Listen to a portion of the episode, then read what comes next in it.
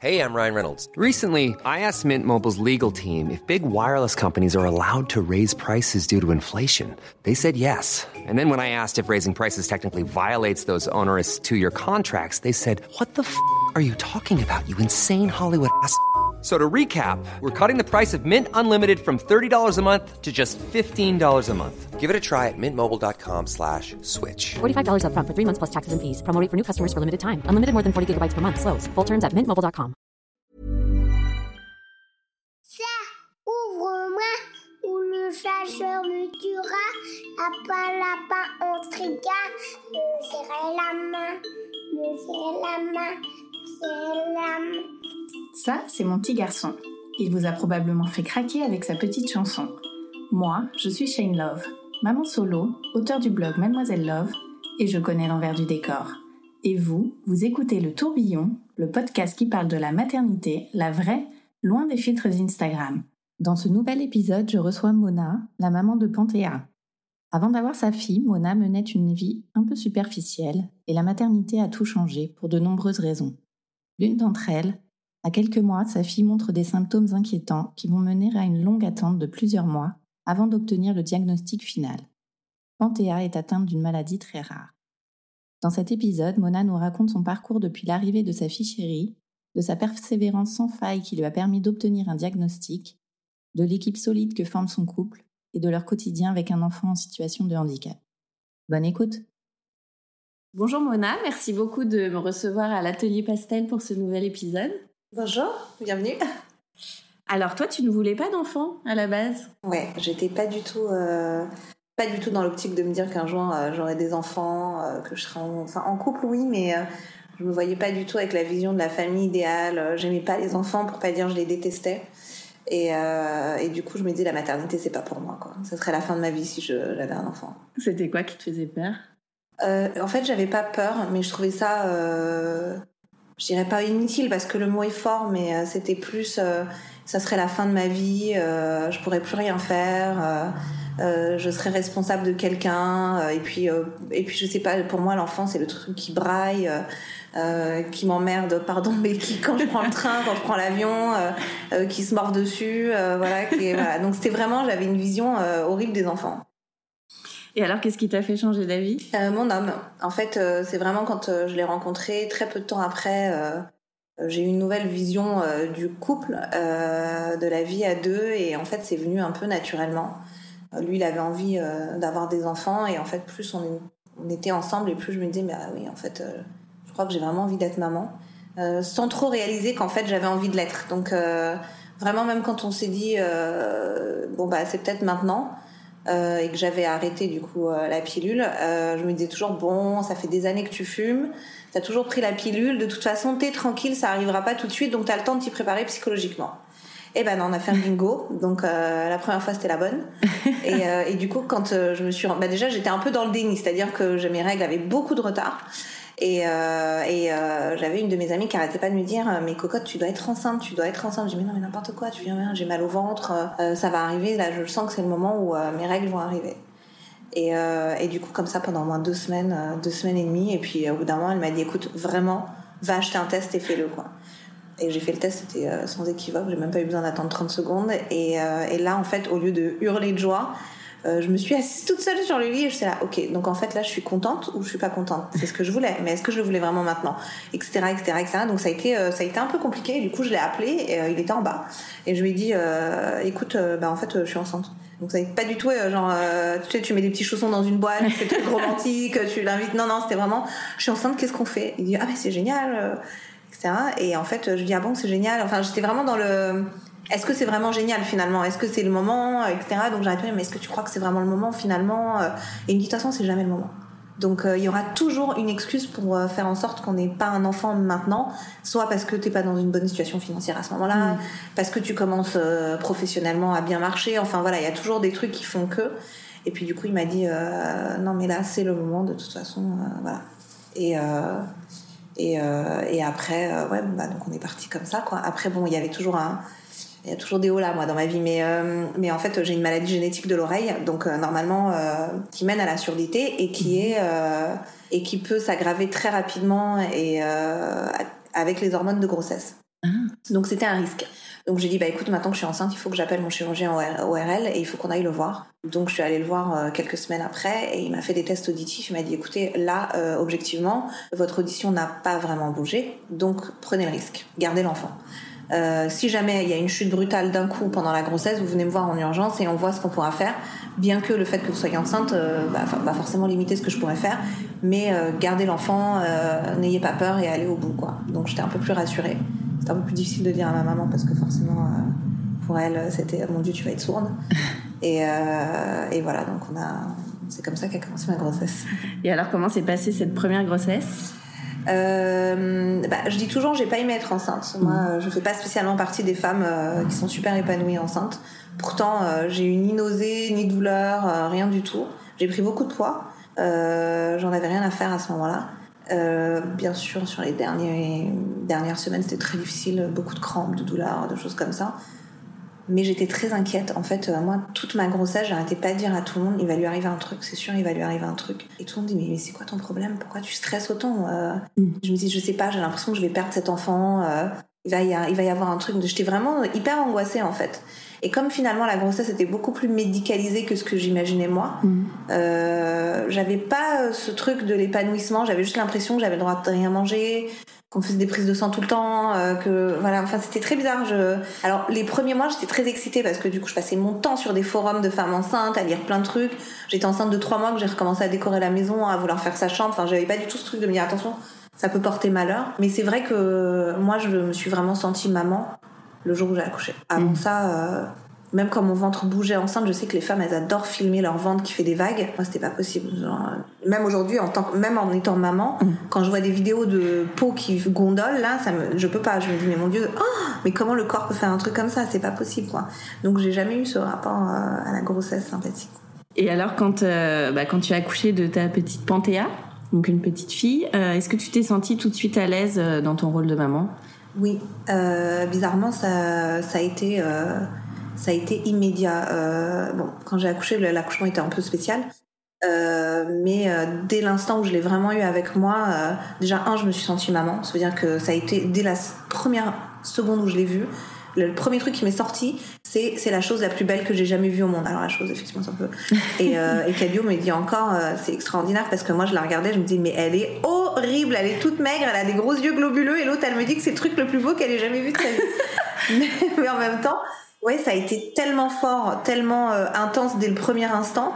Et derrière, bizarrement, bah, j'avais pas peur. Mm. Alors que j'avais hyper peur pendant toute ma grossesse, mais là, ça y est, elle était là, elle était devant moi, donc euh, j'avais plus du tout toutes ces inquiétudes-là euh, à ce moment-là.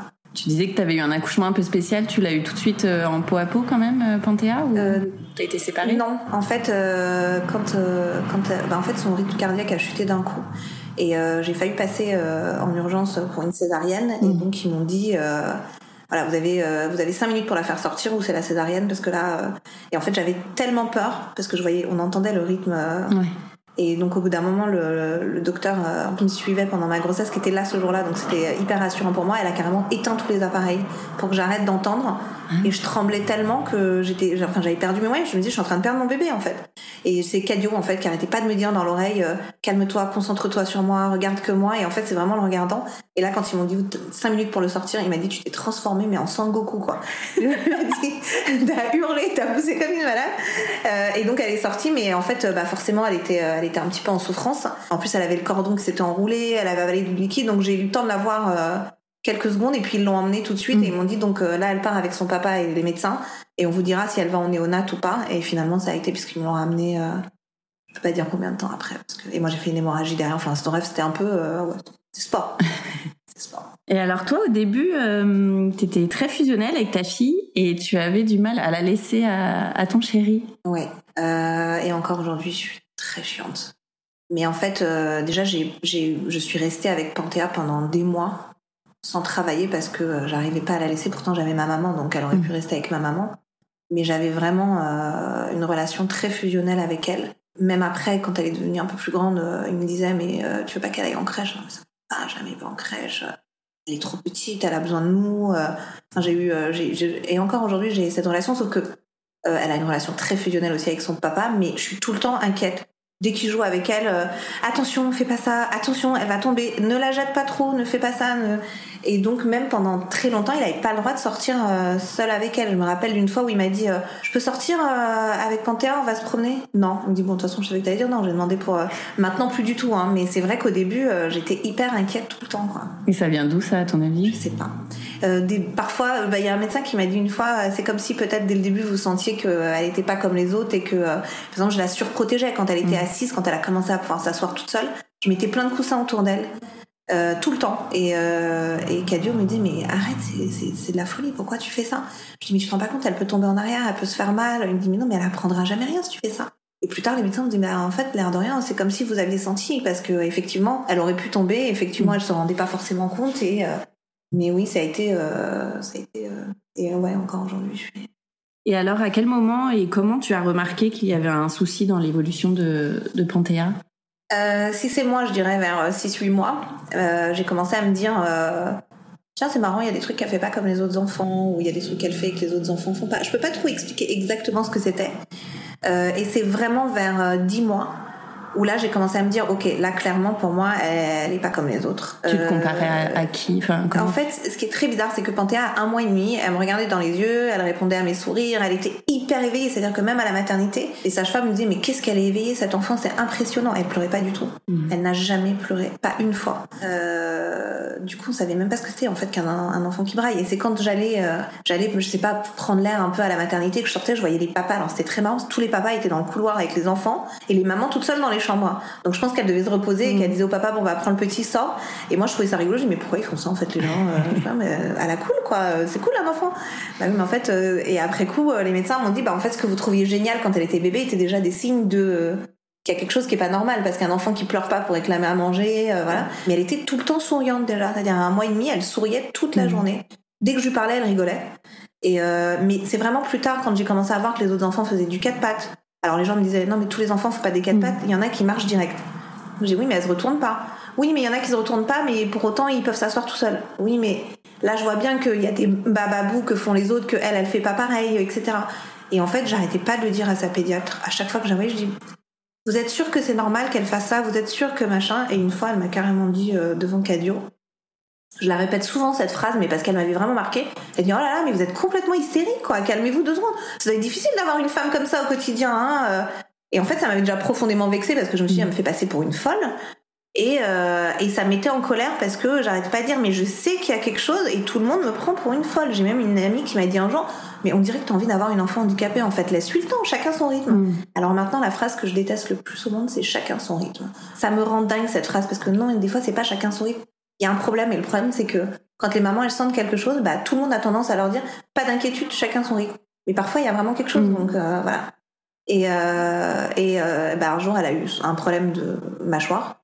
en plus je suis jamais toute seule avec elle et bien évidemment il a fallu que ça tombe sur le jour où ma mère était était absente. Cadio il était à un mariage dans le sud, etc. Et en fait j'étais toute seule avec Panthéa puis elle salivait beaucoup depuis le matin et elle faisait des trucs bizarres avec sa langue, comme si sa langue tremblait. Et, euh, et je me suis dit, tiens, il y a un truc qui est quand même pas normal là. Donc j'ai appelé la pédiatre, je lui ai dit, elle, était très encombrée. Et je dis, elle a l'air encombrée, j'ai l'impression qu'elle a un peu du mal à respirer. Euh, euh, sa langue, elle a dit, écoutez, venez me voir et tout. Donc j'y suis allée.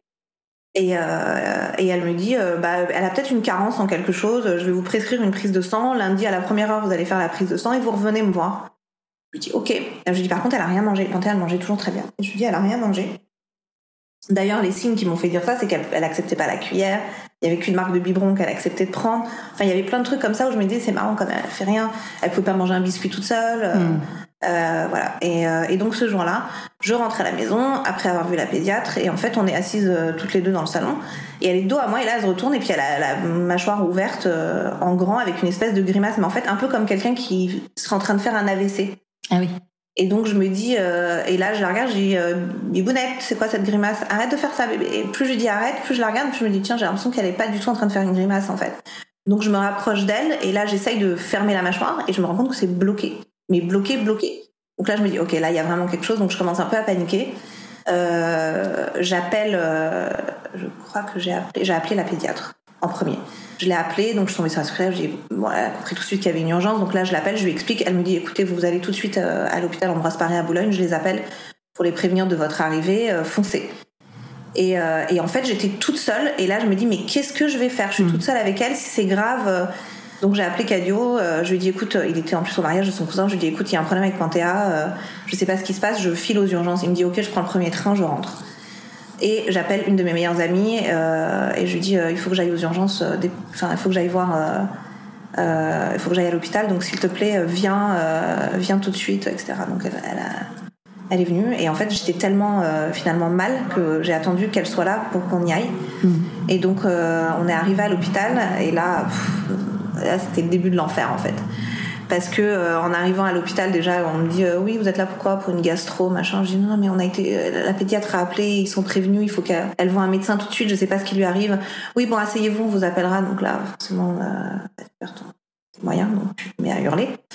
Et là, il dit ok, ok, on va la prendre, on va la prendre, etc. Donc là, il l'emmène et puis donc il y a trois médecins qui viennent la voir et puis on me dit ah oui, bah elle s'est déboîtée la mâchoire. Et je dis comment ça, elle s'est déboîtée la mâchoire? Il dit bah oui, une luxation de la mâchoire, donc on va lui remettre en place. Et là, l'horreur. Donc euh, trois adultes, euh, les mains dans la bouche d'un enfant, en train d'essayer de lui remettre une mâchoire en place. C'est très violent. Ma fille qui hurle, mais qui hurle non-stop. Elle qui pleure jamais, euh, elle s'arrête plus. Et donc ils essayent une fois, deux fois, trois fois, et au bout de la troisième fois, je leur dis bon écoutez, euh, arrêtez là, c'est, un c'est de la torture, et deux, vous voyez bien que ça sert à rien, il se passe rien, et vous lui faites peur, et elle a mal. Et donc euh, c'était terrible parce qu'en fait, elle, donc ils nous ont laissé là, Euh, un peu impuissants, ils nous ont dit on va appeler l'hôpital Necker, on va voir avec eux ce qu'on peut faire. Et elle a hurlé et pleuré pendant des heures, mais des heures. C'est-à-dire que même moi, je perdais patience, mais pas vis-à-vis d'elle, mais en fait, je me disais, mais qu'est-ce qui se passe? Pourquoi tout a basculé comme ça d'un coup? Et donc, euh, je me rappelle que mon amie, elle la prenait dans les bras pour essayer de me soulager un peu. Et finalement, ils sont revenus, ils ont dit, bon, écoutez, nous, on peut rien faire. On sait pas ce qu'elle a, on comprend pas. Euh, donc, demain matin, vous serez transféré à l'hôpital Necker. Je dis, et moi, tout ce que je demandais, c'est donnez-lui quelque chose pour la douleur. Il faut la calmer, là. euh, ma fille, je la connais, c'est pas normal. Donc finalement, je sais pas, très tard dans la soirée, ils lui ont donné un calmant, donc euh, elle a pu euh, se détendre. La mâchoire s'est détendue un peu aussi. Et le lendemain matin, donc on a été euh, transporté en urgence avec une ambulance à Necker. Et là, rebelote, on arrive aux urgences et ils nous laissent poireauter pendant des heures. Donc entre-temps, elle chope un virus, elle se tape une fièvre de 40. Euh, donc j'arrête pas de leur dire, ma fille elle est au bord du coma, là, euh, limite elle convulse. Je la ramène, elle avait juste un problème de mâchoire, maintenant elle a un problème de mâchoire et ça en plus. Donc est-ce qu'on peut voir un, un médecin rapidement? Finalement, euh, plusieurs heures après, on voit les médecins qui nous disent ah oui oui, oui, c'est une luxation de la mâchoire, donc euh, vous allez vous allez transférer au service maxillofacial et là-bas ils vont s'en occuper. Et là, rebelote, c'est une luxation de la mâchoire, c'est sûr, c'est une luxation de la mâchoire. Et c'est quelque chose de courant Et non. Mais en fait, ce qui était marrant, c'est que tout le monde nous disait on n'a jamais vu ça, mais ça peut être que ça. Ok. Et donc là, ils lui refont la même chose. Euh, ah, son papa est arrivé entre temps, donc quand il est arrivé, ça a été euh, un vrai soulagement pour moi. Et, euh, et donc là, lui, bah, ils n'arrêtent pas quoi de- d'essayer de lui remettre la mâchoire encore, encore et encore. Et puis euh, au bout d'un moment, ils disent bon bah écoutez, en fait, ils lui remettaient et paf, ça se redéboîtait. quoi. Et ça restait bloqué. Donc là, ça commençait à être un peu délicat puisque du coup, elle buvait pas, elle pouvait pas manger, la mâchoire était bloquée, donc elle, elle était en hypersalivation. Donc ça commençait à être un peu critique. Et donc pour vous la faire un peu plus rapide, parce que sinon ça va durer hyper longtemps.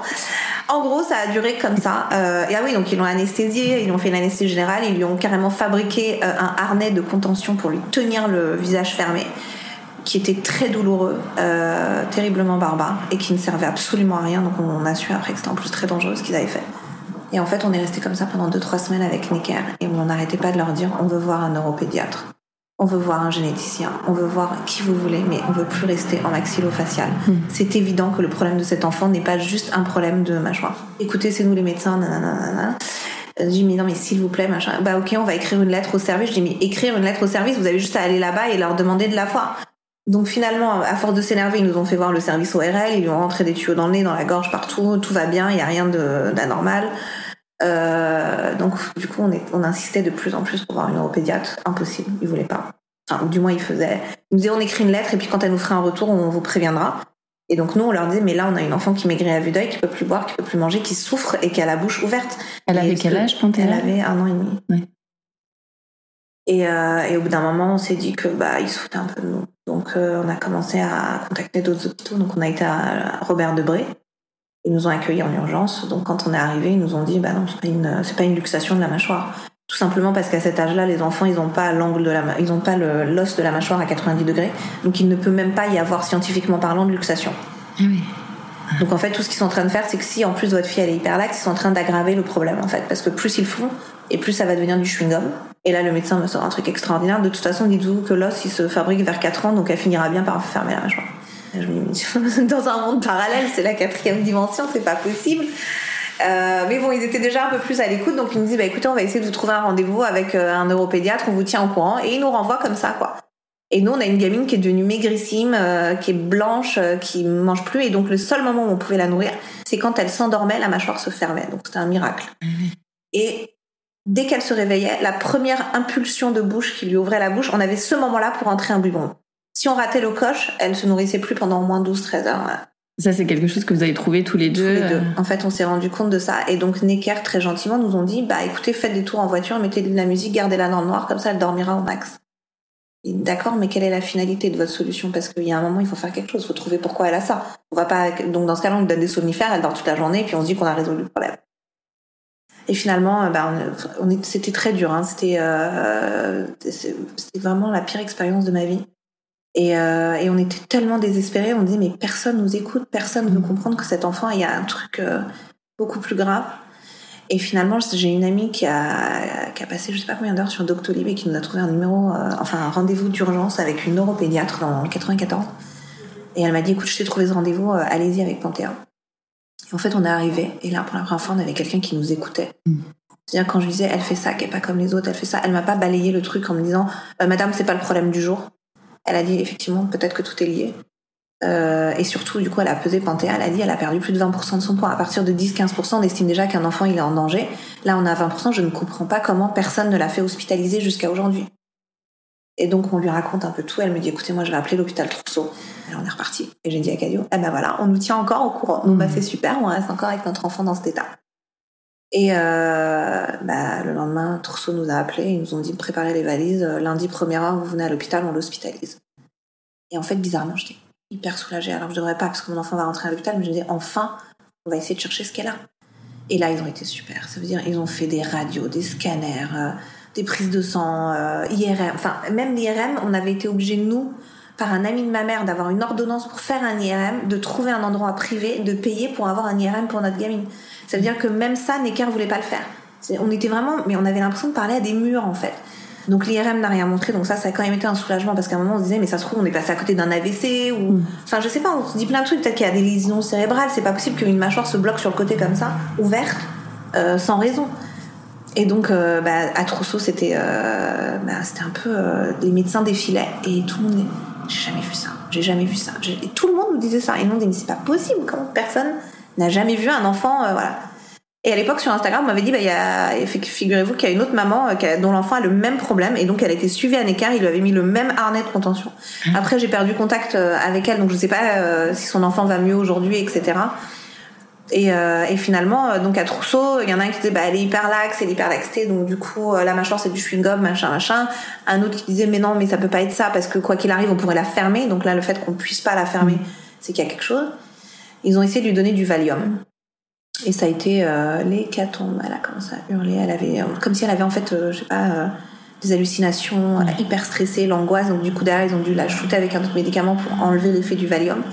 Finalement derrière, ils ont, ils ont dit bah on va commencer un nouveau traitement, on va tenter ça. On va en fait, on est obligé de tester ce qu'on a sous la main pour voir ce qui fera effet. Et quelques jours après, euh, la mâchoire s'est refermée. Elle a pu reprendre un premier biberon éveillé, donc ça a été le, non mais ça a été le moment, je crois, de joie le plus extrême qu'on ait eu. Quoi. La première fois où elle a pu se renourrir normalement avec un biberon, C'était combien de temps après euh, c'était euh, bah, depuis le début de, du premier jour où sa mâchoire s'est bloquée, ça faisait déjà un mois et demi qu'elle pouvait pas se nourrir euh, et qu'elle souffrait. En fait, elle souffrait du matin au soir de cette mâchoire. Et souvent, je dis aux gens, si tu veux te rendre compte, parce que souvent, quand on dit bon bah elle a la mâchoire ouverte, on dit oui bon bah elle a la mâchoire ouverte. Et je leur dis bah ouvre la bouche et reste comme ça. Et dis-moi au bout de combien de temps t'as mal. Et généralement, ça manque pas qu'au bout de 30 secondes, on me dit c'est insupportable. Alors, je suis sûre que là, tout le monde est en train d'ouvrir la bouche pour voir ce que ça fait. Mais, euh, mais c'est, la douleur devient insupportable. Et je me dis, elle a vécu ça pendant un mois et demi, sans compter le harnais qu'on lui avait mis. Enfin, le harnais, euh, même aujourd'hui, avec le recul, quand je regarde les photos, je dis, mais en fait, c'est de la torture. Et même à, à Trousseau, euh, non, c'était à Debré, ils nous ont dit, mais ils sont fous, Anne Ecker, elle est en pleine croissance. Le fait de lui bloquer le visage comme ça pendant un mois, ça aurait pu avoir d'autres conséquences très graves aussi, quoi. Donc, voilà. Et donc, euh, bah, Trousseau, euh, la neuropédiatre, nous a dit, bah, écoutez, ce qui est quand même très bizarre, c'est que euh, les doses que je lui ai données de médicaments, normalement, c'est limite un placebo, mais c'était juste pour être sûr que son corps réagisse bien. Parce que vu qu'elle avait très mal réagi au Valium, on voulait être sûr de pas lui redonner quelque chose, donc normalement, c'est pas censé faire effet. Donc tant mieux si ça fait effet, mais pour moi, il est peu probable que ce soit lié à ça. Et en fait, c'est là où du coup j'ai commencé à tout dire. Genre, mais vous savez, elle se retourne pas comme les autres, et puis elle fait ce geste-là, et puis elle fait ça, elle fait ça, elle fait ça. Et là, tout le monde a, je sentais que ça y est, les gens sont réceptifs en face de moi, merci la mâchoire. Et là, on m'a dit, OK, donc on va vous donner une ordonnance, vous allez aller euh, voir un kiné, vous allez aller voir ça, vous allez essayer de trouver un CAMS. On va vous faire une lettre pour aller dans un CAMS. Euh. C'est quoi un CAMS En fait, c'est des centres euh, pour les enfants en situation de handicap où en fait tout est dedans. Donc il y a une orthophoniste, il y a un médecin, il peut y avoir un, un neuropédiatre.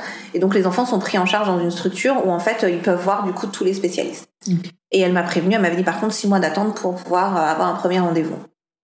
Et euh, mais j'étais soulagée parce que je me disais enfin les gens euh, nous écoutent et euh, on n'arrête plus de me dire euh, t'es complètement folle, t'es complètement folle. Et donc on a, j'ai écrit, donc j'ai appelé le CAMS. Elle m'a, dit bon bah trois quatre mois d'attente pour euh, un premier rendez-vous. Je lui dis bah moi je veux plus perdre de temps euh, parce qu'on en a assez perdu. Moi ça fait ma fille maintenant elle a 18 mois depuis qu'elle a 8 mois, j'arrête pas de dire qu'il y a un truc. Donc qu'est-ce que je peux faire en attendant d'être prise en charge? Elle m'a dit bah libéral. Je lui dis ok bah donnez-moi le nom de la meilleure psychomotricienne, donnez-moi le nom du meilleur kiné, donnez-moi le nom euh, de tous les spécialistes que je peux aller voir et on commence. Donc on a commencé nous la prise en charge en amont en attendant d'aller au CAMS. Et finalement, ils l'ont vu euh, plusieurs mois après. Et premier diagnostic qui est posé, alors là, l'hécatombe pour nous, on se dit, mais on avait pensé à ça, tout sauf à ça. On me dit, mais non, mais en fait, votre fille, euh, bah, elle est autiste, euh, c'est le trouble du spectre autistique, c'est ça. Alors nous, on est un peu sceptiques au début, on dit, bah, franchement, on avait pensé à tout ça. Bah, ouais, effectivement, elle a des stéréotypies, elle peut le flapping, c'est le fait de, faire des gestes avec les mains. Euh, parfois, elle est un peu dans son monde. C'est vrai qu'elle elle, elle, répond pas forcément à chaque fois qu'on l'appelle. Elle pointe pas du doigt. Donc petit à petit, on commence à dire oui, c'est vrai qu'elle fait pas ça.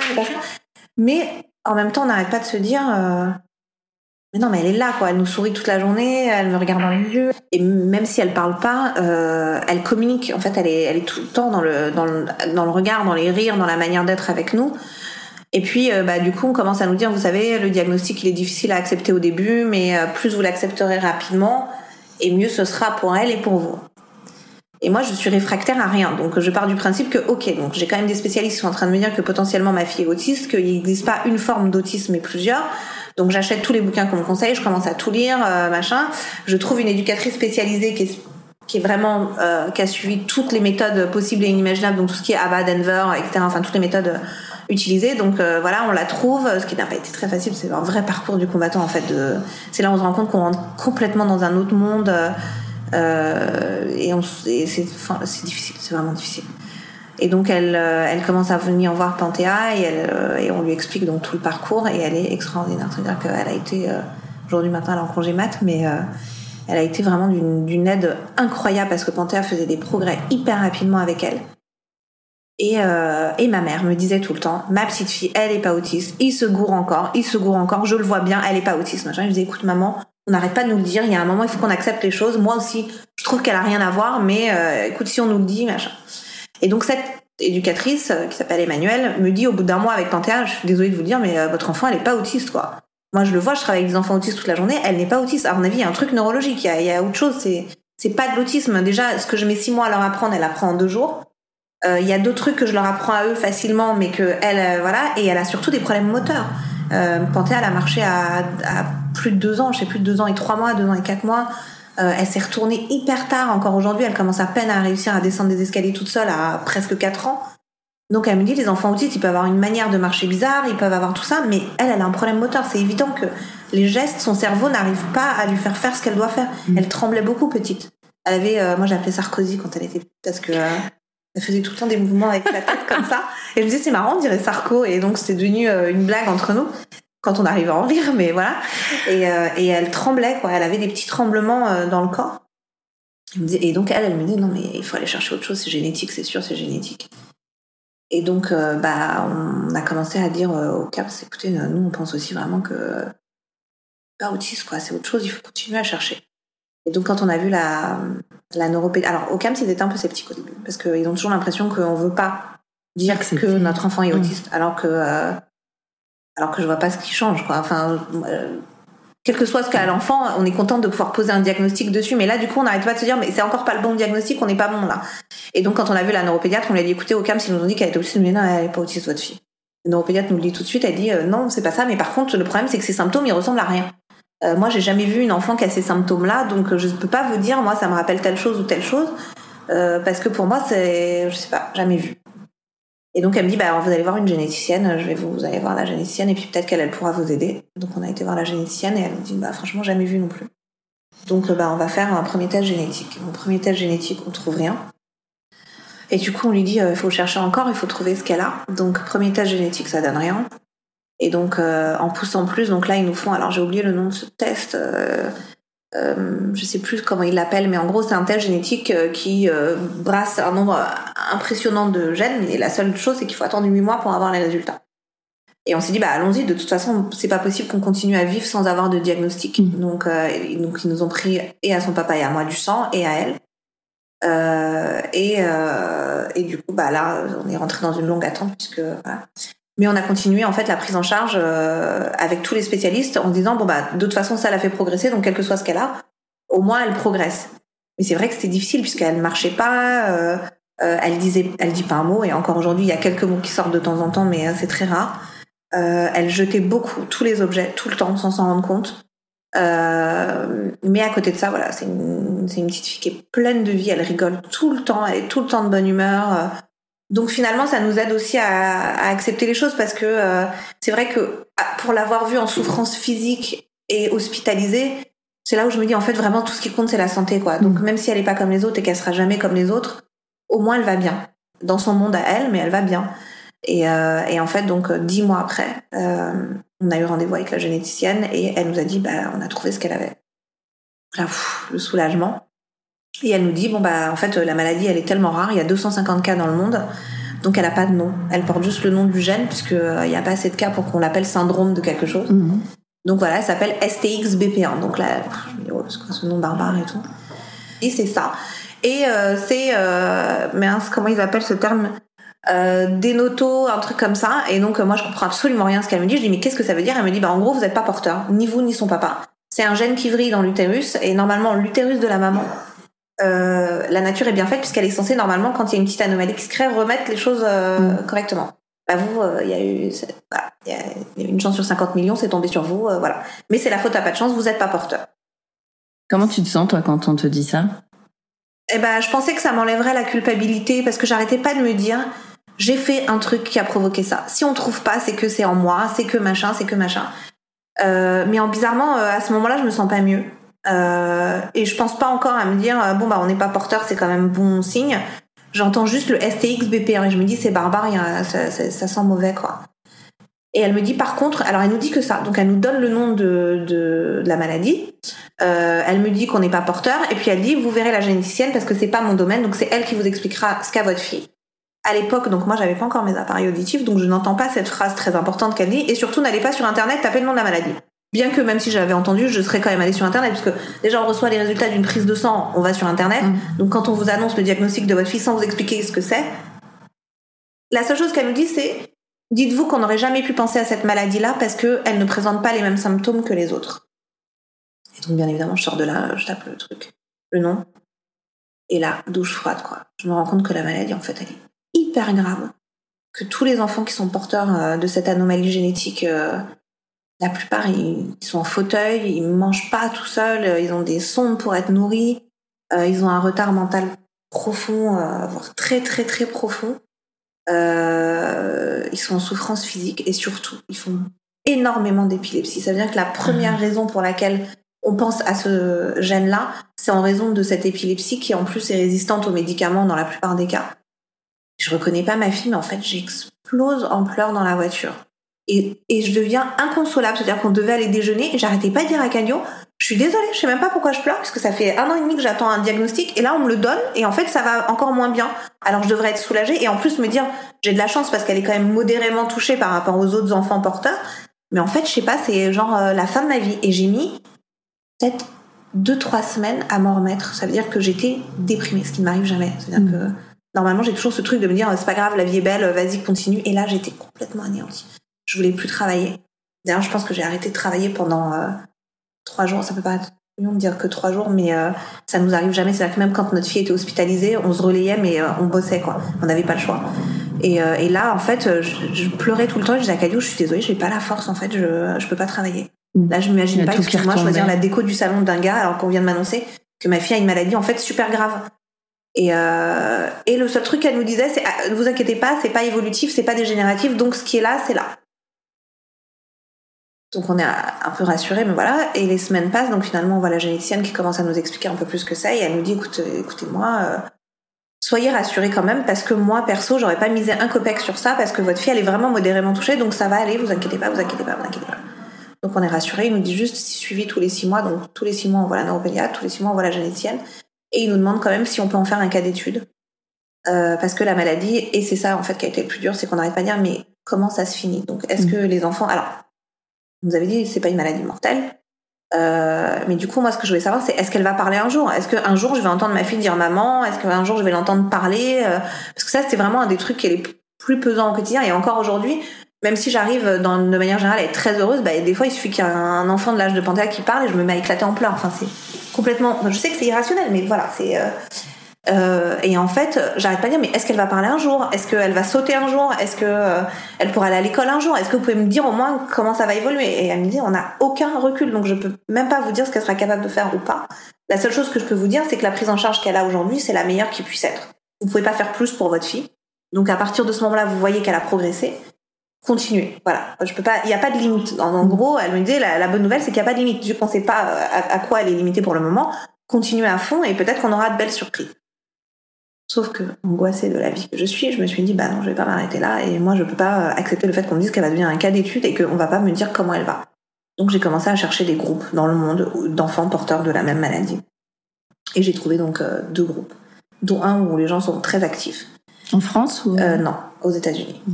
Et, euh, et du coup, j'ai commencé à échanger avec eux. Et, et en fait, plus je regardais les, les vidéos que les parents postaient, les photos, et je me disais, mais mon Dieu, merci la vie quand même, parce que ça aurait pu être tellement pire. Ma fille fait pas d'épilepsie. Euh, maintenant, il y a une suspicion, parce que c'est pareil, j'arrête pas de leur dire, elle a des moments d'absence parfois. Elle a des, oui, oui, mais c'est rien, oui, mais c'est rien, oui, mais c'est rien.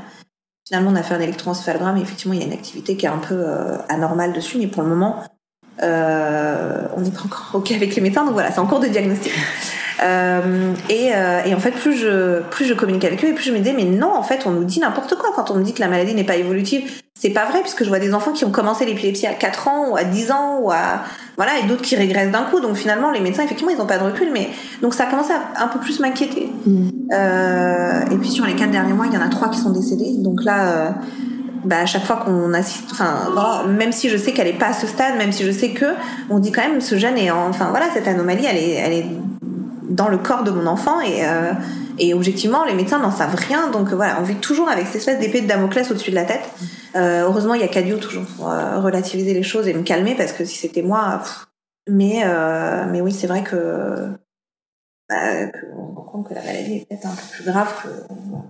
Et du coup, tu en parles, Cadio et toi, comme, enfin ton chéri et toi, du coup, comment vous traversez toutes ces épreuves tous les deux? Vous avez une recette pour vous équilibrer euh, face à... Je pense que bah, déjà c'est l'amour de qu'on a pour Panthéa. Euh, tous les parents aiment leurs enfants. hein. De toute façon, ça. euh, mais j'ai l'impression, que- enfin, je sais pas. Alors peut-être, je, non, mais c'est- de toute façon, qu'est-ce que j'en sais de ce que vivent les gens. Mais euh, mais c'est vrai que j'ai l'impression qu'on a un amour qui est complètement irrationnel pour cet enfant. Et, et je pense que c'est vraiment ça qui fait que à aucun moment tout ça n'a fragilisé notre couple. Mm. Euh, et parce que de toute façon, je pense que d'une que soit l'un ou l'autre, euh, on ne voyait pas, on se voyait pas vivre les choses avec quelqu'un d'autre que euh, avec. Et puis il y avait le- la balance quoi. Donc moi j'étais l'inquiète, mais mon inquiétude fait que parfois ça nous permet de découvrir des choses parce que bah, je, je m'arrête jamais à ce qu'on me dit et voilà. Et lui, euh, et lui, c'est la force tranquille, quoi. Je me rappelle d'un moment où on était dans la voiture et pour la millième fois, on allait à un écart pour qu'il lui remette la mâchoire en place. Et, euh, et quand elle souffrait beaucoup, on chantait. Et en fait, j'étais dans la voiture. Et euh, je vais essayer de pas pleurer parce qu'à chaque fois que je raconte ça, je pleure. Euh, et non, mais c'est terrible. Mais et en fait, j'ai voulu chanter. Ben voilà, c'est parti. Et j'ai voulu chanter. Et la boule dans ma gorge était tellement forte que je pouvais même plus chanter. Et en fait, mes larmes coulaient. Et il m'a juste attrapé la main. Il s'est mis à chanter à ma place. C'était euh, oh. ouais, c'était vraiment. Et en fait, je le regardais chanter hyper ému. Et voilà, c'est comme ça qu'on y arrive, quoi. Moi, je pleure et lui, là, il est hyper fort, donc, euh, donc il tient le coup, quoi. Et c'est ce qui me permet aussi de relativiser parce que je me dis, s'il y a quelqu'un qui arrive aussi positif et se dire que la vie est belle et qu'elle y arrivera, bah, c'est que je peux y croire aussi, quoi. Et d'ailleurs, euh, ton chéri et toi, vous bossez ensemble, vous vivez tout, euh, tout ensemble assez intensément. Vous avez un rythme euh, hyper soutenu de, de travail. Est-ce que euh, c'était comme ça avant euh, que tu sois maman ou ça a tout déclenché Tout est, en fait, tout est arrivé en même temps. euh, L'activité professionnelle elle a décollé en même temps que, en même temps que la maternité en fait. Donc du coup, euh, c'est vrai que, alors après, je me suis accordé vraiment, euh, je sais plus combien de mois exactement, mais je crois qu'au moins jusqu'aux 10 mois de Panthéa, je suis restée avec elle. Et, euh, et après, euh, l'activité, elle était euh, très très intense. Donc on a, on a vraiment énormément euh, travaillé et en même temps, il fallait euh, bah, gérer, gérer Panthéa. Mais j'ai ma maman et, et je pense que si elle n'était pas là, j'aurais certainement arrêté de travailler, j'aurais Mm. renoncé à tout parce que euh, j'aurais jamais pu la laisser avec une nounou. J'ai pas de problème spécialement avec les nounous, hein, mais euh, moi j'aurais pas pu en tout cas. Euh, j'aurais pas pu la laisser en crèche non plus euh, petite. Euh, donc du coup c'était euh, c'était pour moi c'était inenvisageable. C'était soit elle reste avec ma maman, soit en plus on a mis pas mal de temps avant qu'elle aille en crèche. On avait essayé pendant un moment de la mettre dans un une espèce de garderie un petit peu et puis euh, au début ça se passait bien puis après ça j'ai vu qu'elle était euh, elle était pas bien que c'était quelque chose qui, la- qui l'angoissait donc on a arrêté Mm. et on a essayé la crèche euh, quelques temps après donc c'est pareil ça a été une vraie mission de pouvoir trouver une crèche puisque le jour où on a été à la mairie euh, pour leur dire bah on aimerait inscrire notre fille en crèche comme elle avait été déjà dans la garderie de de la ville, eh ben, ils nous ont gentiment fait comprendre qu'en gros, il n'y avait pas de place pour elle en crèche. Euh, avec une excuse bidon de on n'a pas de médecin de garde ou je sais pas quoi. Et, euh, et du coup, j'avais envie de retourner la table, de tout leur balancer dessus. Et en fait, je me dis, mais de quoi vous parlez quoi en train de parler d'une enfant qui a même pas 3 ans et vous êtes déjà en train de l'exclure. Alors que, euh, sans raison en fait, parce que moi je pars du principe que dans une crèche, il y a des bébés de 6 mois. Donc euh, un bébé de 6 mois, ça mange pas tout seul. ça porte des couches, il faut tout le temps le porter. moi, ma fille, ok, elle est pas autonome, ok, il faut lui donner à manger, mais mais euh, moi je dis souvent, un handicap euh, invisible, c'est-à-dire que les gens quand ils la voient, ils peuvent pas imaginer une seule seconde qu'elle est porteuse d'une anomalie génétique, ça ne se voit pas sur son physique, ça se voit pas au premier abord sur son attitude, et généralement ce qui fait tilter les gens, c'est que bah ah bah dis donc elle, est- elle est un peu grande, euh, elle parle pas, euh, elle commence à peine à pouvoir manger toute seule. Mais sinon, ça ne, se, ça ne se voit pas. Donc je me dis, mais qu'est-ce que ça vous coûte? Qu'est-ce que ça peut vous faire qu'elle vienne? Et puis, en fait, c'était vraiment l'injustice. Ça m'était vraiment en colère de me dire, mais qui vous êtes pour vous permettre d'exclure ma fille comme ça? Et en fait, euh, sur le coup, je suis partie, j'étais un peu énervée, puis je suis rentrée à la maison, j'ai éclaté en pleurs, mais des pleurs de colère. Et je me suis dit, mais c'est injuste, tu te rends compte, on n'arrive même pas à ne pas la faire exclure alors qu'elle a 3 ans. Mais qu'est-ce que ça va être dans quelques années? Qu'est-ce qui va se passer? Et, euh, et du coup, bah, on a renoncé, on a dit, bon, bah tant pis, hein, si, euh, si on peut pas, euh, on peut pas. Et j'ai reçu un coup de fil un mois après. Euh, bonjour, c'est Karine, directrice de la crèche. Il y a une place pour Panthéa, est-ce que vous voulez la place? Et euh, du coup, j'ai dit oui, bah, évidemment qu'on veut la place. Elle dit, euh, bah écoutez, vous venez, on fait un premier entretien euh, avec vous, après avec Panthéa, et ensuite elle aura une semaine d'adaptation. J'ai dit ok. Et, en fait, c'est comme ça que Panthéa est rentrée à la crèche. Et, et cette directrice de crèche, elle est extraordinaire. Elle travaillait en IME avant, qui sont des structures pour les enfants handicapés. Et elle m'a dit, il n'y a aucun problème. Elle me dit, je vais pas vous mentir, quand j'ai dit que je voulais la prendre, ils ont tous levé les yeux au ciel à la mairie euh, en mode, euh, ça va pas, t'es complètement folle. euh, Qu'est-ce que tu veux faire avec un enfant handicapé dans ta structure Et là, du coup, je plaignais encore plus les mamans dont les enfants ont des handicaps visibles ou des handicaps plus importants parce que euh, je me dis, les gens qui sont censés être bienveillants euh, de la petite enfance, qui sont censés aimer les enfants, ils sont déjà euh, tellement dans le jugement et dans l'exclusion, donc euh, j'imagine même pas le reste de la société. Euh, et donc, elle, eh ben, il s'avère qu'elle a adoré la crèche, qu'elle s'y sentait hyper bien, qu'elle était hyper bien intégrée, qu'elle s'éclatait tous les jours là-bas. Et d'ailleurs, la directrice de la crèche m'a dit euh, plusieurs mois après, euh, bah, on a eu une réunion à la mairie, donc ils m'ont demandé comment ça se passait. Et bah, je leur ai dit, je leur ai dit, bah écoutez, tout simplement, tous les jours, bah moi j'ai plein d'enfants ordinaires et j'arrête pas de me battre pour essayer de les rendre un peu extraordinaires. Bah elle, elle est déjà extraordinaire. Donc vous savez pas à côté de quoi vous êtes passé. Et en fait, ça m'avait beaucoup touchée. Et, euh, euh, donc elle est restée comme ça en crèche pendant quelques temps. Mais nous, on se battait aussi à côté parce qu'il fallait qu'on sache qu'est-ce qu'elle fera après. Parce que la crèche, c'est sympa. Mais elle mettait déjà une tête à tout le monde parce qu'elle était plus âgée. Alors la directrice m'a dit, mais moi, s'il faut que je la garde jusqu'à ses 6 ans, je la garde jusqu'à ses 6 ans, mais euh, je la laisse pas comme ça. Et on avait fait une demande à la MDPH, donc euh, voilà, il faut faire une demande MDPH pour que votre enfant soit reconnu handicapé. Et à partir du moment où il est reconnu handicapé, euh, on a le droit à, des aides, euh, mais surtout on a le droit soit à une AVS, donc une dame qui accompagnerait notre enfant euh, à l'école, donc en maternelle, mmh. soit à une entrée dans un IME, euh, donc des structures spécialisées pour des enfants différents. Et, et en fait, on a attendu plus d'un an la réponse de la MDPH. Euh, donc déjà, on a dû avancer sans aucune aide, donc tout ce qu'on faisait en libéral, bah, on le finançait nous. Et en plus de ça, bah, on n'avait aucune euh, aucune euh, perspective de bah, d'avenir puisqu'on savait pas ce qu'on allait faire. On disait mais tant qu'elle n'est pas reconnue handicapée, on peut rien faire. Et, et en fait, au bout d'un moment, bah, c'est le CAMS qui nous a aidés parce que l'assistante sociale du CAMS s'est dit bon écoutez, ça suffit, ça fait plus d'un an que vous attendez, donc maintenant moi je prends les choses en main et je vais leur mettre la pression. Et dans le même temps, elle nous dit, bah, il y a une place qui s'est libérée dans un IME. Il faut savoir qu'un IME, c'est 2 à 3 ans d'attente pour les parents. Donc, tant qu'on n'a pas déjà la notification, on peut même pas se mettre sur liste d'attente. Donc, nous, on se disait, mais en gros, elle aura peut-être 7 ou 8 ans quand elle pourra rentrer dans... dans... Et là, bah, bien évidemment, c'est le choix de tout parent, c'est-à-dire, est-ce que je la mets dans une structure avec des enfants dits normaux et une AVS, ou est-ce que je la mets dans une école spécialisée euh, et bien évidemment, tout le monde, tout le monde, mais je le vois même sur les réseaux sociaux, les gens ont tendance à nous dire euh, mais pourquoi Panthéa, euh, elle est un peu différente, mais euh, elle est tellement joyeuse, elle est tellement chère, pourquoi vous la mettez pas avec des enfants normaux? Pourquoi faire ça Pourquoi voilà. Et, et déjà c'est c'est pas top parce que ça rajoute une culpabilité aux parents.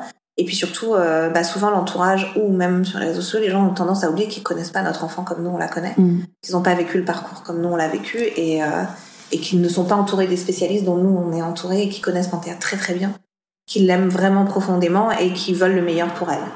Donc c'est vraiment là où sa psychomotricienne, tout le monde nous a dit écoutez, un IME génial, c'est celui-là. Donc soit elle va dans celui-là, soit pas d'IME.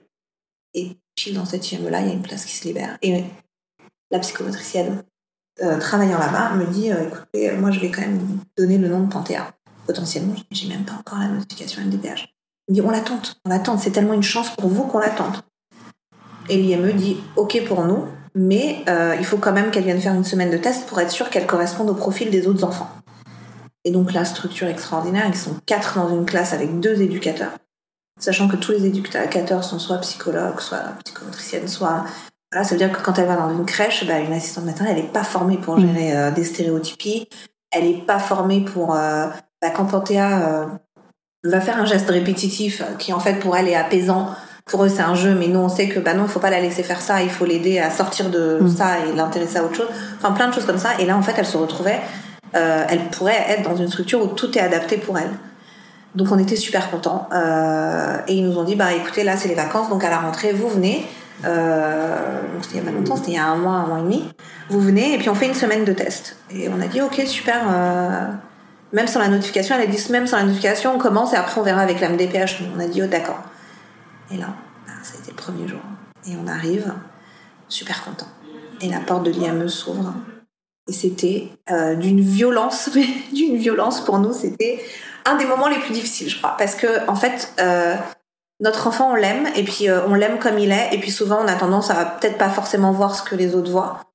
Et puis là, on se retrouvait dans une structure. Déjà, il y avait des adolescents donc qui sont très très grands pour certains, donc 1m80, 1m70. bah forcément, il y a des enfants qui crient, il y en a d'autres qui ont des gestes, euh, qui peuvent avoir des gestes qu'on n'a pas l'habitude de voir. Euh, et en fait, c'était terrible. Je leur ai dit, je m'en veux, je m'en veux. J'ai même écrit un article là-dessus parce que je m'en voulais, mais c'était terrible. Mais je me dis, mais en fait, je suis dans un asile, mais ma fille, elle a rien à voir avec ces gens-là. Euh, et j'avais envie de lui prendre la main, de partir en courant de là et de me dire, mais ça va pas la tête. Mais Panthéa, qu'est-ce qu'elle a à voir avec ces gens-là? Et en fait, c'était terrible parce que moi, j'étais, moi, j'étais en train de faire une exclusion vis-à-vis d'autres personnes euh, et en fait, ça a été le choc, quoi. Et j'avais une boule dans la gorge. J'avais pas mais ne pleure pas, ne pleure pas comme ça. Vous venez à peine d'arriver, tu vas te mettre à pleurer devant les gens. Et en fait, là, pour la première fois, Panthéa jouait devant nous et j'ai regardé Cadio et lui qui est tout le temps, et tout le temps le, mec le plus positif, le plus calme, le plus. Enfin voilà. Et là, pour la première fois, j'ai vu la tristesse et l'angoisse dans son visage. Et ça a été terrible de le voir aussi triste parce qu'il regardait Panthéa, il regardait l'endroit et il se disait mais qu'est-ce qu'on fait là En fait. Euh, et c'est dur parce que c'est comme si la vie vous balançait la réalité en pleine face d'un coup en vous disant bah ta fille elle est pas comme les autres quoi. Ouvre les mm. yeux, euh, il y a un moment il faut que tu le vois vraiment. Et d'un autre côté, il y avait ce truc de se dire mais qu'est-ce que je suis en train de faire? Je suis vraiment en train de mettre ma gamine dans un asile alors que voilà. Et donc on a fait euh, ce rendez-vous. Donc j'écoute, j'essayais d'écouter, je me concentrais sur ce que me disait pendant la réunion, donc la directrice qui était d'ailleurs adorable. Et elle m'expliquait tout ce qui, donc des cours de pâtisserie, des cours d'autonomie, des cours pour lui apprendre bah, à être propre, à se brosser les dents, à s'habiller toute seule, en même temps des séances de psychomotricité, des séances avec une institutrice comme les autres enfants auraient eux en maternelle. En gros, c'était le paradis, mais euh, ça a été hyper difficile. Et du coup, on est parti là, maman, comme d'hab, comme d'hab, j'ai pleuré. Et, euh, et j'ai dit à Cadio, mais c'est terrible, non? Et euh, il me disait, c'est pas facile. C'est pas facile parce que. et puis elle est toute petite. Mm. Tout le monde est plus grand qu'elle.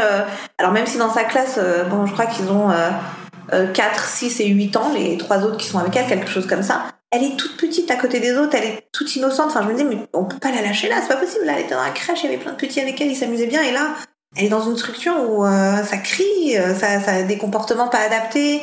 En plus, Panthéa, elle est très forte pour le mimétisme parce qu'elle imite tout ce que tout fait tout le monde. Et je me dis, mais imagine si. Enfin, ça a été très difficile à accepter. Et en fait, dès qu'elle a commencé la semaine d'essai, euh, bizarrement, on a été hyper apaisés. C'est-à-dire que déjà, on la voyait hyper heureuse d'arriver. Mais la joie de vivre, bon, déjà, elle est toujours contente, mais alors là, c'était euh, Mm. hyper contente d'arriver le matin. Euh, je crois que dès le deuxième jour, ils nous ont dit, bah, euh, ils ont commencé à l'initier à la méthode PEX. Donc, en gros, c'est une méthode pour permettre aux enfants de communiquer quand ils parlent pas via des images. Euh, et ils m'ont dit, bah, en 15 minutes, elle a compris le principe, euh, voilà. Donc, avait, en fait, on se rendait compte que oui, on parle à des gens qui savent ce qu'ils sont en train de faire.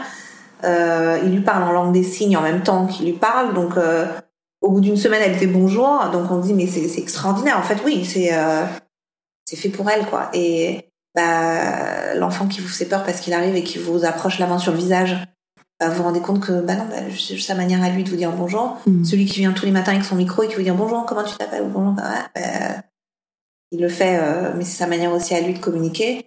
Euh, celui qui crie, bah, il crie, mais il sait pas qui crie. En fait, c'est bizarre, mais tout ce qui me faisait peur, bah, d'un coup, euh, bah, d'un coup, je les aimais, ces enfants, alors que je les connais pas du tout, mais quand j'arrive le matin, je me dis, bah, voilà, comme ma fille, elle fait des trucs, des fois, que nous, ça nous fait rire, et j'imagine que quand les gens la voient faire, ils doivent se dire, mais pourquoi elle fait ça, Mm. Bah, ouais, c'est- voilà, on est tous dans le même bateau, et euh, finalement, ma fille, elle est heureuse d'aller là. Maintenant, ça va beaucoup mieux, ça fait trois semaines qu'elle est, trois semaines, un mois, je sais même pas, qu'elle y va, et elle adore, elle adore. elle- Elle a fait des progrès? euh, elle fait des progrès. Alors après, avec Panthéa, c'est toujours un dent de scie, c'est-à-dire qu'elle peut apprendre des trucs, les oublier derrière, donc il faut lui réapprendre, enfin voilà.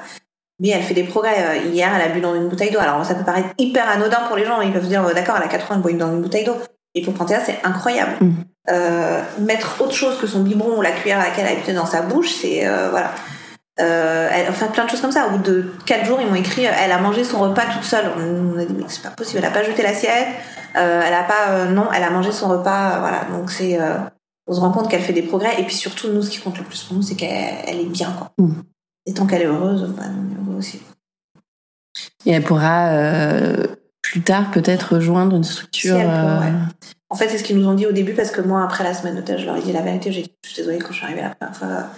Ce qui s'est passé dans ma tête et odieux. Je devrais peut-être même pas mettre de mots dessus devant vous, mais euh, je me suis dit, je suis dans un asile, qu'est-ce que je fais là? Euh, Mais tous ces gens sont dingues. Ma fille, elle a rien à faire là.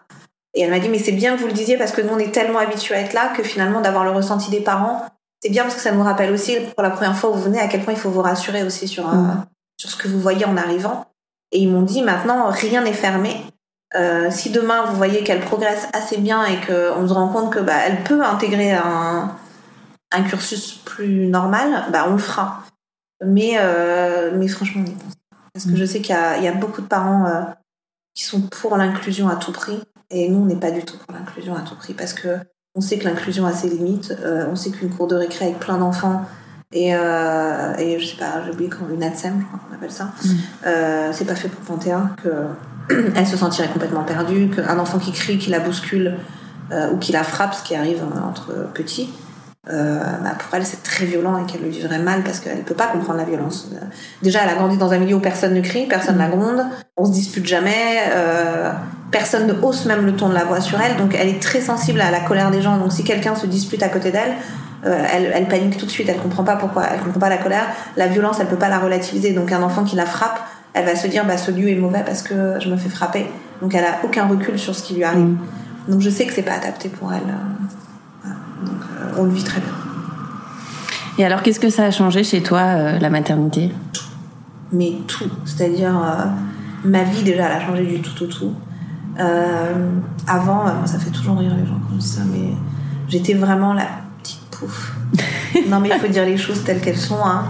Euh, obsédée par son physique, obsédée par le shopping. Euh, je passais ma vie à voyager, à aller dans des restos branchés, euh, à faire du shopping, à faire des apéros avec mes copines. Enfin, c'était vraiment bah, l'insouciance totale. Je travaillais limite pas. voilà, c'était. Et dès l'instant que j'ai été maman, ça a complètement bouleversé ma vie et ça a complètement bouleversé celle que j'étais parce que j'ai toujours été une hypersensible.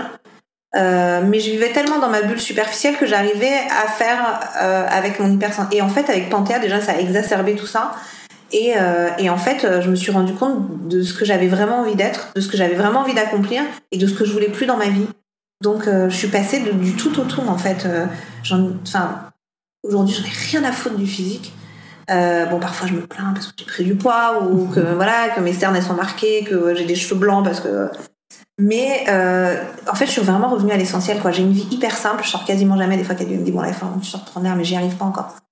Euh, J'adore passer des moments en famille. Je peux pas imaginer des vacances. Euh... Souvent, les gens me disent mais partez un week-end en amour, mais ça va pas. Non, si on a deux jours off, déjà qu'on travaille beaucoup, c'est pour les passer avec notre fille. Enfin, mmh. c'est. J'ai perdu beaucoup d'amis, sans regret. Mais euh, voilà, c'est euh, ça parce que quand on vit des choses très difficiles.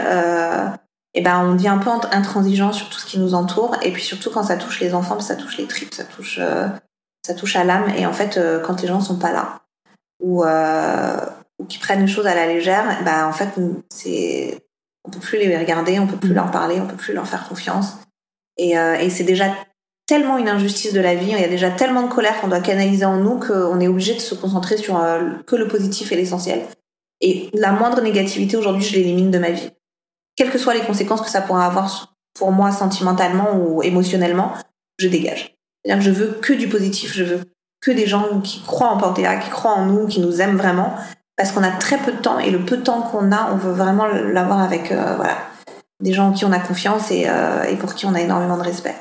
Mais sinon, euh, ouais, je trouve que ça, en fait, ça fait de moi une, jolie personne, alors qu'avant, j'avais pas beaucoup de trucs intéressant à apporter à mon entourage, à part des apéros et des bonnes blagues.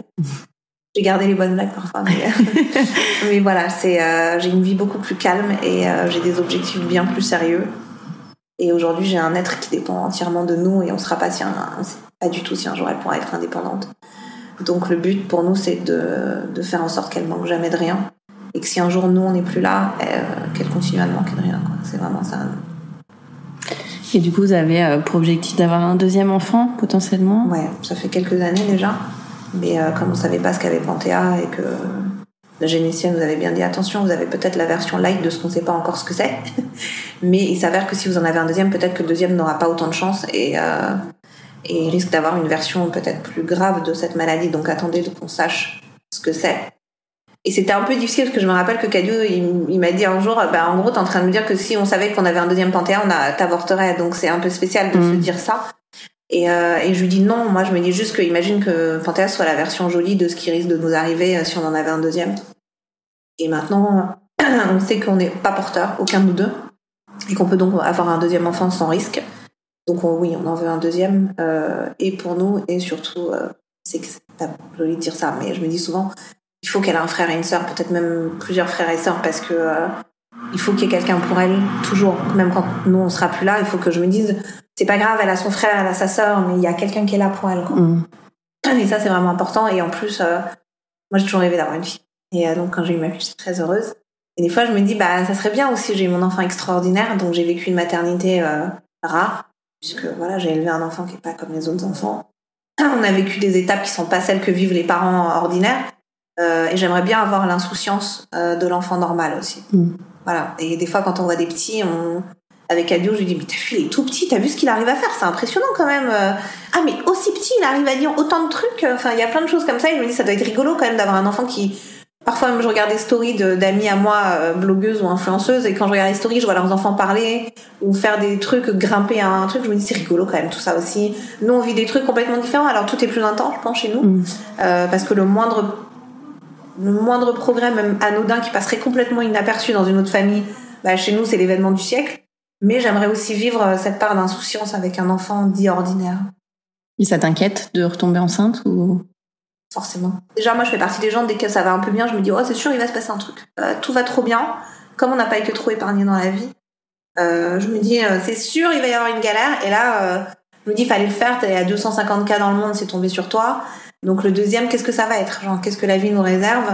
D'un autre côté, je suis un peu rassurée parce que la généticienne nous a dit, euh, même si aucun de vous deux n'est porteur, quoi qu'il arrive à 12 semaines de grossesse, alors c'est comme une amyosynthèse, mais ça s'appelle pas amyosynthèse, mais on fera quand même le test. Du coup, on lui a dit, bah, on a attendu 10 mois les résultats, donc s'il faut attendre 10 mois pour avoir les résultats, ce sera trop tard. Elle a dit non, parce que là, on sait ce qu'on cherche. Donc, du coup, euh, on y va tout de suite. On regarde si l'enfant est porteur. Et s'il est, si, bah, l'embryon est, enfin, le- oui, n'est pas porteur, c'est bon, on continue la grossesse. Voilà. Donc, euh, ça va me rassurer, quand même. On va passer aux petites questions de la fin d'épisode. D'accord. C'est quoi pour toi être une maman parisienne? Euh, Bah, je crois que c'est vivre déjà à 100 à l'heure. Euh, jongler avec plein de trucs. Euh, enfin, je pense que finalement, c'est comme toutes les mamans. Hein. Sauf que bah, à Paris, t'as, je sais pas, la désagréabilité des gens, les bouchons et euh, la pollution en plus. Mais sinon, je crois qu'on vit toutes la même chose. Est-ce que tu as un endroit kids-friendly à Paris où tu aimes bien aller? On fait très peu d'endroits d'adultes avec Mhm. Panthéon parce que euh, on part du principe quand on passe du temps avec elle, en fait, c'est pour elle et pas pour nous. Donc, on a plus tendance euh, bah, à l'emmener, je sais pas, à Disney, à la ferme, euh, euh, au jardin d'acclimatation. Enfin, quand on sort, c'est pour elle qu'elle passe du bon temps, quoi. Donc, euh, donc on- voilà. Et puis, on sait que euh, passer toutes deux heures dans un restaurant à bruncher, ça a aucun intérêt pour elle. Donc, on lui impose pas ces trucs-là. Et quels sont tes projets pour toi et ceux prévus en famille? Euh, bah, tout est lié, nous, parce que comme on travaille en famille déjà, bah, en fait, projet euh, en famille, ça serait oui, d'agrandir la famille, j'aimerais beaucoup. Euh, et puis peut-être pro, trouver le temps de pouvoir agrandir la famille et puis de mettre un peu le haut là aussi sur le travail parce qu'on s'est vraiment beaucoup épuisé. On se rend pas compte qu'en fait, émotionnellement et physiquement, on commence aussi à, à saturer parce qu'on a vécu beaucoup de choses et quand tu avances très vite, tu as tendance à pas t'arrêter pour voir et puis euh, bah, tu dis c'est bien de se poser, de respirer un peu et euh, voilà. donc c'est aussi travailler un peu moins. Merci beaucoup Mona. Je t'en prie avec plaisir. Un grand merci à tous d'avoir écouté le tourbillon. Et vous le savez, si ce podcast vous plaît, n'hésitez pas à en parler autour de vous et à lui mettre plein d'étoiles sur iTunes. Pour échanger sur le sujet abordé avec Mona, je vous invite à retrouver la photo de l'épisode 24 sur Instagram grâce au hashtag le tourbillon podcast et à laisser vos commentaires. À très vite pour un nouvel épisode.